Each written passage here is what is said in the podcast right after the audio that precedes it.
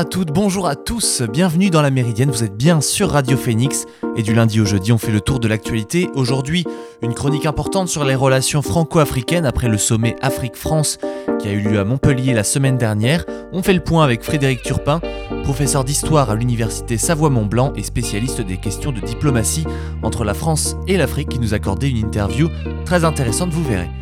En fin d'émission, comme chaque mercredi, euh, vous retrouverez la revue de presse de la Méridienne, mais avant tout cela, je vous propose de faire le tour de l'actualité.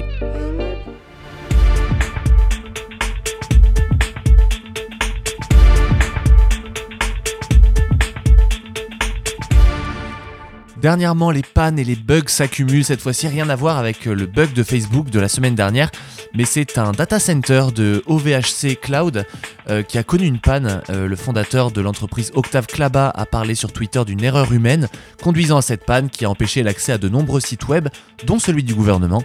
Une intervention a eu lieu et le problème a pu être réglé dans la matinée alors que l'entreprise doit entrer en bourse vendredi. Le moment est mal choisi pour, pour gérer ce genre de défaillance. Olivier Véran s'est exprimé ce matin sur les conséquences des décisions gouvernementales sur l'obligation du pass sanitaire pour les soignants mis en place le 15 septembre dernier. Il a annoncé que 15 000 soignants ne s'étaient pas fait vacciner, alors que dans le dernier bilan qu'il avait effectué, la proportion des soignants non vaccinés était de 0,9%. Aujourd'hui, elle est à 0,6%.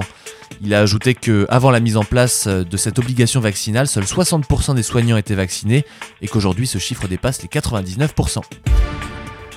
Au Mali, l'armée française a entamé la phase finale du transfert de la base de Kidal alors que Paris a entrepris en juin de réorganiser son dispositif militaire au Sahel en quittant notamment les bases euh, les plus au nord du Mali, Kidal, Tombouctou ou encore Tessalit, et en prévoyant de réduire ses effectifs dans la région d'ici à 2023. Il y aura, on passera de 5000 hommes aujourd'hui à 2500 à 3000 hommes. Ce transfert de la base de Kidal a lieu dans le contexte de l'annonce du décès au Mali justement du maréchal des logis Adrien Quélin, alors en opération de maintenance sur la base de Tombouctou, on l'a appris hier. Il était le dernier compagnon vivant de la libération, Hubert Germain, est décédé hier à l'âge de 101 ans.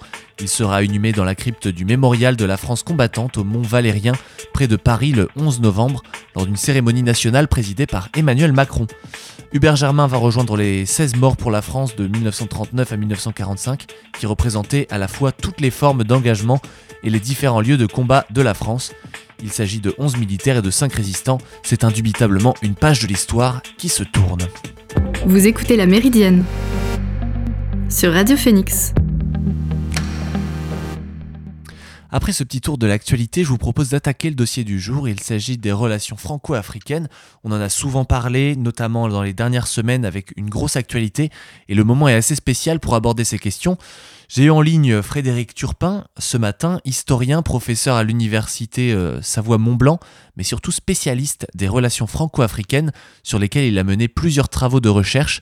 Il nous explique en quel sens les relations entre France et Afrique ont évolué dans les dernières décennies. Bah, crois que de toute façon, depuis la fin de la guerre froide au seuil des années 1990, le tête-à-tête franco-africain hérité des indépendances euh, a largement disparu puisqu'il y a désormais euh, une, multitude d'interlocuteurs pour euh, les dirigeants africains, que ce soit les, Américains, les Russes, les Chinois, les Turcs. Et donc, de toute façon, la France-Afrique telle qu'on l'a connue entre 1960 et le début des années 1990 euh, euh, a presque entièrement disparu sous sa forme originelle.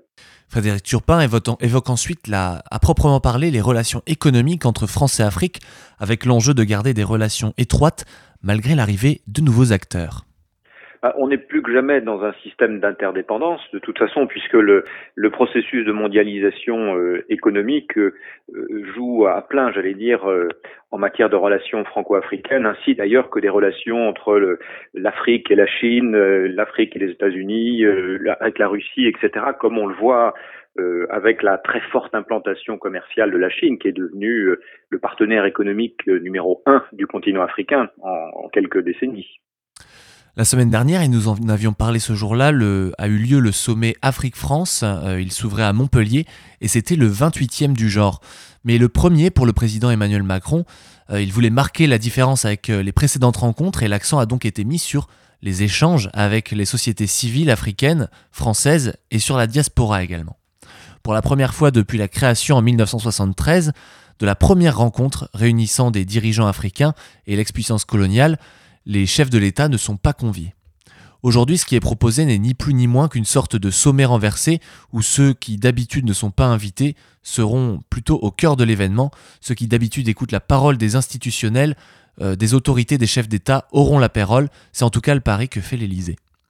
À cette, occasion, un panel de 12 jeunes a été sélectionné pour dialoguer avec le président Macron en évoquant la décision euh, récente de Paris de réduire drastiquement le nombre de visas pour les Algériens, les Marocains et les Tunisiens. On a un professeur de sciences politiques à Rabat qui a déploré une, une punition collective et qui a dénoncé la politique de visa comme un système d'humiliation et de vexation sous les applaudissements de l'assistance. La question de la mobilité, elle reste euh, une préoccupation très importante de la jeunesse africaine qui n'a pas vu se concrétiser les promesses d'Emmanuel Macron quatre ans après son discours à Ouagadougou. Euh, un autre sujet très apporté, c'est l'état de la démocratie sur le continent africain et l'ingérence française sur cette démocratie. Chargé par le président français de préparer ce sommet, l'intellectuel camerounais Achille Mbembe, qui a été l'un des penseurs majeurs du post-colonialisme, Connu notamment pour ses prises de position pour le moins radicales depuis une trentaine d'années, il a lancé plus de 60 dialogues entre mars et juillet dernier dans 12 pays africains sur les thèmes de la santé, du climat, du colonialisme, de l'égalité ou encore de la démocratie. Et c'est lui qui a été euh, chargé d'organiser euh, ce 28e sommet. Et c'est de lui qu'est venue l'idée de mettre en avant la société civile avant de mettre en avant les chefs d'État des pays concernés. Comme ses prédécesseurs, euh, Nicolas Sarkozy puis François Hollande et avant eux François Mitterrand, Emmanuel Macron a voulu incarner la rupture et montrer qu'une nouvelle ère s'ouvrait euh, dans les relations entre France et Afrique.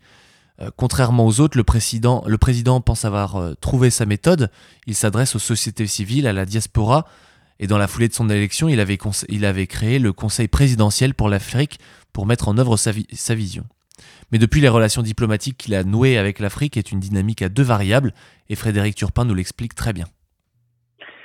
C'est très difficile de vous répondre, pour être euh, tout à fait franc, parce que euh, il faudrait distinguer la, politique euh, par rapport à l'Afrique francophone, qui a été le, précaré de la France pendant de nombreuses décennies, et puis la, politique par rapport au reste du continent africain. La politique du président Emmanuel Macron a été très largement en faveur de l'Afrique anglophone depuis, depuis le début de son mandat. Euh, donc il y a un renouvellement, si vous voulez, assez fort dans les, euh, les objectifs, les cibles, qui laissent un petit peu de côté, il faut bien dire, euh, l'Afrique francophone au profit des nouveaux euh, grands États de l'Afrique anglophone, comme l'Afrique du Sud, le Nigeria, qui ont quand même été un peu chouchoutés, j'allais dire, par la diplomatie française depuis quelques années.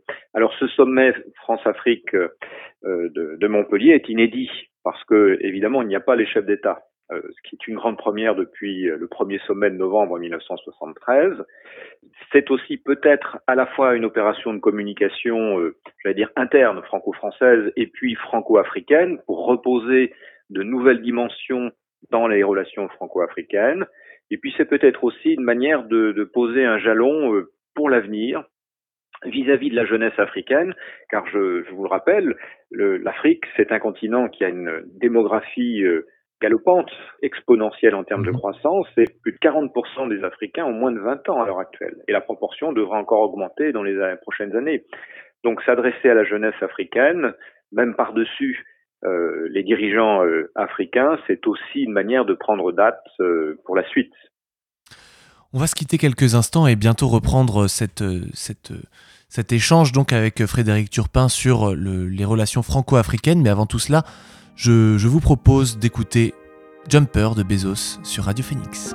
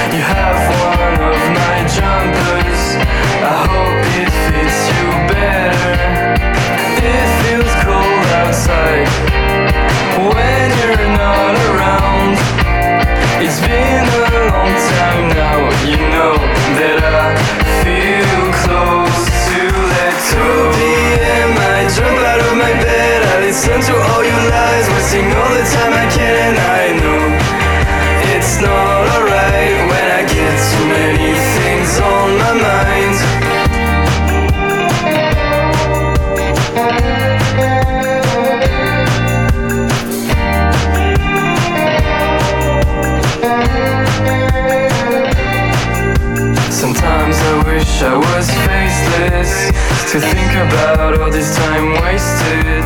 My jumper helps me to get through this mess you've put me into.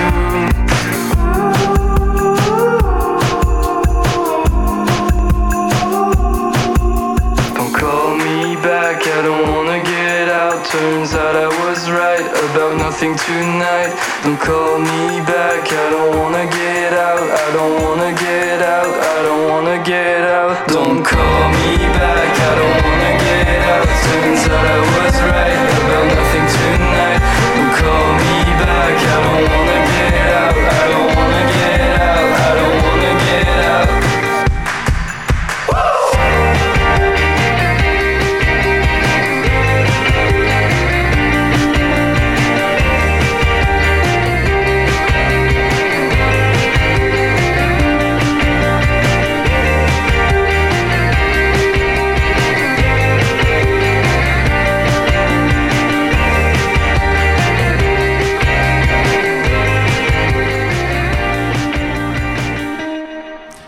C'était Jumper de Bezos, vous êtes toujours sur la Méridienne, vous êtes toujours sur Radio Phoenix et on continue de parler de ce dossier euh, des relations entre France et Afrique, un dossier complexe, un dossier qui a connu de nombreux rebondissements dans les dernières semaines. Et euh, j'ai eu la, chance d'avoir euh, Frédéric Turpin avec moi ce matin pour en discuter. Et, on va maintenant parler d'un point de détail qui a, qui a pris tout son sens euh, lors du sommet euh, Afrique-France qui a eu lieu à Montpellier. Il s'agit de l'Agence française de développement. Euh, on va se demander ce que c'est déjà. C'est un institut qui a été fondé en 1941, euh, une institution financière publique qui a pour vocation d'accompagner des projets pour améliorer les conditions de vie à travers le monde. Elle agit dans 115 pays différents, mais aussi dans des territoires d'outre-mer français, dans différents domaines, notamment l'éducation, la biodiversité ou encore la santé. J'ai pu aborder ce sujet avec Frédéric Turpin, qui m'a expliqué que si elle était si décriée durant le sommet, ce n'est pas pour son existence, mais bien pour des raisons de sémantique et de symbolique. Alors, je je pense pas que ce soit l'AFD qui soit euh, menacée en tant que telle, parce que elle fait son travail et pour dire les choses très clairement, elle le fait de manière excellente en termes de d'aide au développement. C'est l'expression même d'aide au développement qui est euh, qui a été condamnée par différents interlocuteurs lors de ce sommet.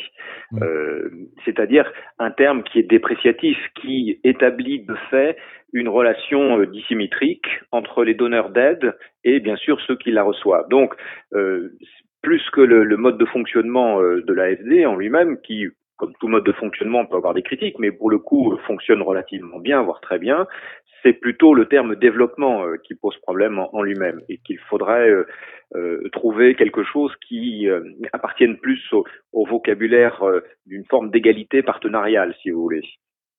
L'AFD va rester, peut-être sous un autre nom. Il a été question de cela, de changer le nom de l'AFD. Euh, il va rester omniscient, omnipotent, et il va certainement remplacer le ministère de la coopération. On a l'impression qu'il n'y a plus de tutelle politique sur l'Agence française de développement qu'elle devient une banque politique. Et ça, ça va faire que l'AFD devrait rester l'outil politico-financier de la France en Afrique. Et dans le détail d'ailleurs, les intérêts de la France en Afrique sont très importants. Quatre- 14,9% des Français établis à l'étranger se sont installés sur le continent africain. La France est par ailleurs le troisième investisseur mondial en Afrique avec 1,8 milliard d'euros. Et pour autant, le sommet qui arrive se tient dans un contexte très particulier, on l'expliquait, avec de vives tensions entre le président français et plusieurs nations africaines comme le Mali, le Maroc ou encore l'Algérie. Alors qu'Emmanuel Macron a annoncé en juin dernier la fin de l'opération Barkhane, le Premier ministre malien, euh, Choguel Maïga, a fustigé fin septembre euh, à l'ONU un abandon de la part de la France alors que le Sahel est toujours menacé par le terrorisme. Ces déclarations, elles ont été qualifiées de honte et d'inacceptables par le chef de l'État français, et parallèlement à cela, la crise bat son plein avec l'Algérie, qui a rappelé samedi dernier son ambassadeur à Paris pour des consultations, après des propos décriés d'Emmanuel Macron sur la colonisation. En effet, face à 300 jeunes descendants de harkis et d'immigrés algériens, le chef de l'État a critiqué une histoire officielle, qui aurait été totalement réécrite et qui ne s'appuie pas sur des vérités, mais sur un discours qui repose sur une haine de la France. La nation algérienne, post-1962, s'est construite sur une rente mémorielle, a-t-il dit. Et c'est tout le problème, c'est la France. Il a poursuivi avant de déclarer Le système politico-militaire algérien s'est construit sur cette rente mémorielle. Un discours très dur, à quoi l'Algérie a répondu par la sanction en interdisant le survol de son espace aérien par l'aviation militaire française, euh, engagée notamment au sein de Barkhane.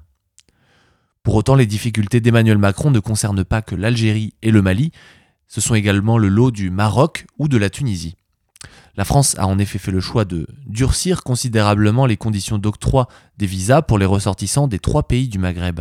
Et c'est sur ces questions des tensions actuelles que j'ai voulu interroger Frédéric Turpin, qui complète. Il y a tout d'abord un, phénomène global qui est que la politique africaine du président euh, Macron euh, n'a pas été de continuité par rapport à, ses prédécesseurs, en particulier en ce qui concerne la priorité à l'Afrique francophone.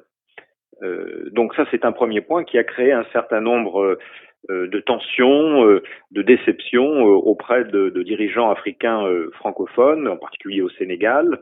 Le cas de l'Algérie est assez différent puisque là, il y a un contentieux mémoriel, il y a un problème aussi lié à la nature du régime autoritaire euh, au, en Algérie, qui a construit bien sûr sa légitimité sur la guerre d'indépendance et qui continue à construire son maintien au pouvoir sur le souvenir lointain de cette euh, de cette guerre euh, d'indépendance.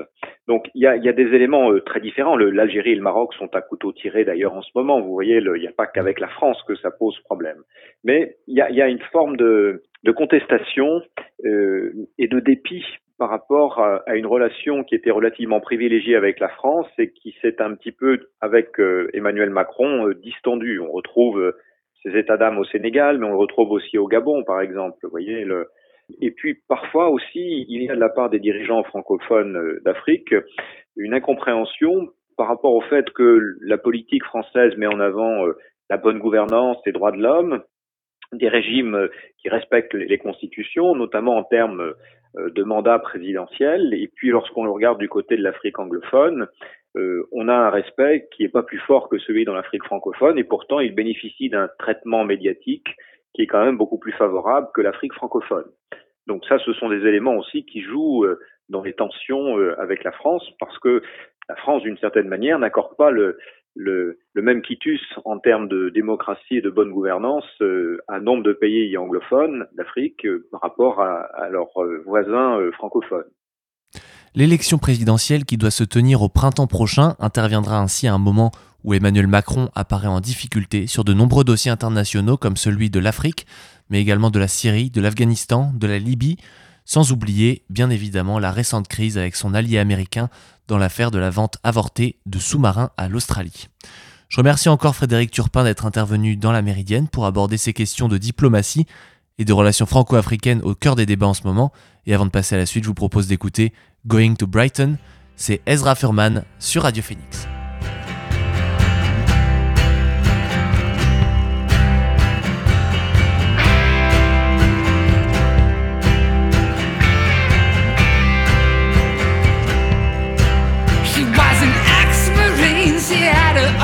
see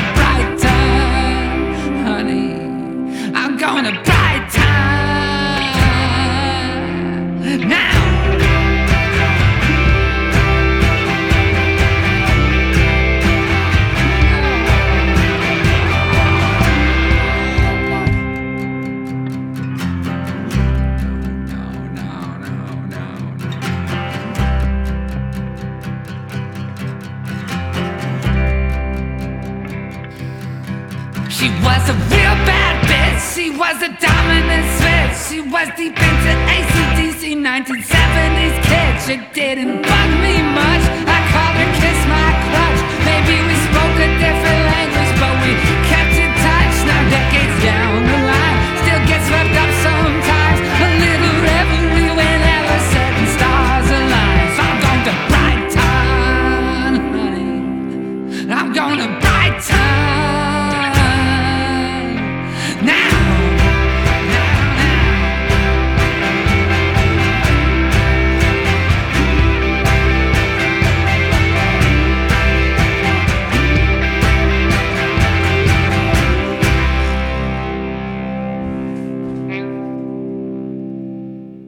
C'était Ezra Furman avec le titre Going to Brighton. Vous êtes bien sur Radio Phoenix dans la Méridienne et c'est l'heure de la revue de presse. Je viens d'avoir une information qui mérite la une. Tiens, écoute l'article de Télérama, il est super. Bah, si je fais journaliste, c'est évidemment pour être célèbre. Comme chaque semaine, j'ai pu faire le tour des médias web et j'ai déniché plusieurs articles qui m'ont particulièrement plu. Et le premier, il est dans l'actualité, on en a parlé tout à l'heure, il s'agit d'un article que vous pouvez trouver sur le site France 24. Il s'agit de l'annonce du décès de Hubert Germain, le dernier compagnon de la Libération. C'est Stéphanie Trouillard qui a rédigé cet article et a réalisé un très beau document entre histoire et actualité sur la vie de cet homme hors norme qui a également connu euh, une vie dans la politique. L'article est jonché de vidéos et d'anciennes photos qui nous rappellent les grands moments de la vie de Hubert Germain qui nous a donc quittés hier à l'âge de 101 ans. Et maintenant, on va parler d'un article alarmant du Huffington Post en lien avec euh, l'AFP sur la montée des eaux et les conséquences désastreuses que cela pourrait occasionner dans la vie quotidienne et dans le tracé de nos villes. Euh, L'article a été fait en réaction aux simulations réalisées par la Climate Central, où différents scénarios sont comparés selon l'évolution climatique et la hausse de la température terrestre. On peut y voir des simulations dans les villes de Bordeaux ou de Nice, et les images sont effrayantes. Des monuments célèbres sont immergés, ou- et on nous propose également de voir Buckingham Palace, mais aussi la place d'Espagne à Séville ou encore la ville de Dubaï. A noter que cette simulation ne prend pas en compte les ouvrages de défense, les digues ou encore les pompes qui pourraient être construits pour faire face à ces risques.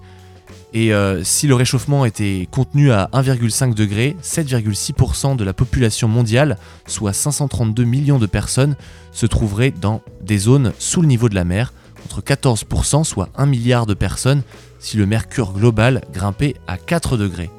Dans le cas où nous émettrions euh, toujours autant de gaz à effet de serre, 12% de la population mondiale seront menacés, alors qu'actuellement ce chiffre est de 5,3%.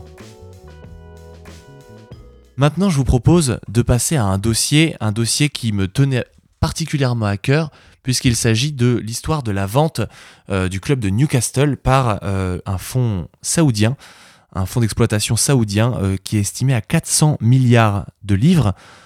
Et on va voir que certes, il y, a des, points positifs dans le sens où sportivement, le club de Newcastle est enfin racheté et les supporters sont enfin délivrés d'un d'un homme d'affaires euh, qu'ils n'aimaient pas du tout.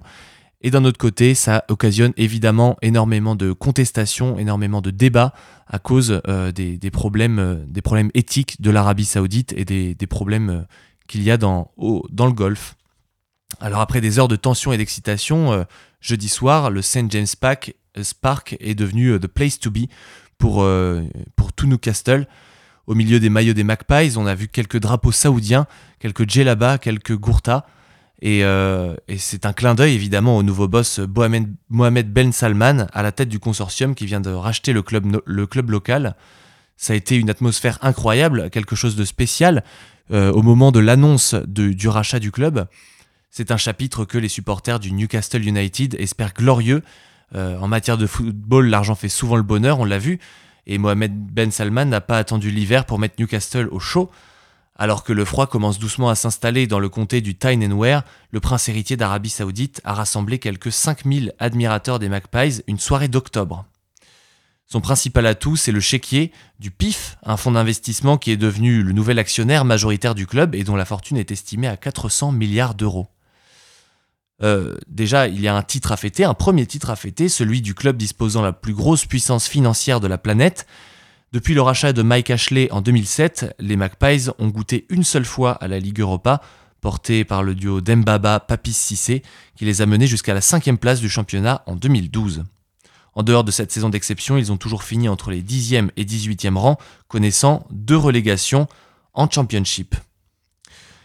Graham, euh, par exemple, ne redescend pas de son petit nuage, c'est un, supporter du Newcastle, et je le cite, Ce rachat, ça représente tellement, on a eu de très grands moments sous Kevin Keegan à la fin des années 90 et au début des années 2000 avec Bobby Robson, mais jeudi, devant St. James Park, on se serait cru au réveillon du Nouvel An, c'était le moment le plus important de l'histoire du club depuis que je le supporte. Y a, on, peut compter une première enveloppe conséquente pour le mercato avec plus de 200 millions d'euros selon le Télégraphe. Euh, les rumeurs vont bon train. Euh, pour le terrain, on a par exemple Mauro Icardi, Jesse Lingard, Philippe Coutinho ou Nabil Fekir. Et pour le banc de touche, Steven, Gerrard, Graham Porter, Antonio Conte ou encore Lucien Favre. C'est une nouvelle ère qui s'ouvre donc pour une fanbase à qui l'on promet du caviar, mais qui s'attend aussi au revers de la médaille, notamment quant au respect des droits de l'homme dans le Golfe. On sait que l'Arabie saoudite est très à la limite à ce sujet-là. Et euh, on sera très attentif à, ce que le soft power n'écarte pas toutes les questions politiques autour de l'Arabie saoudite. Et c'est sur ce dossier que se termine la Méridienne. J'étais très heureux de passer une demi-heure en votre compagnie pour parler de l'actualité. On se retrouve demain pour refaire un point euh, sur l'actualité comme chaque semaine. Et je remercie Alan évidemment à la technique. Bonne journée à tous sur Radio Phoenix. Salut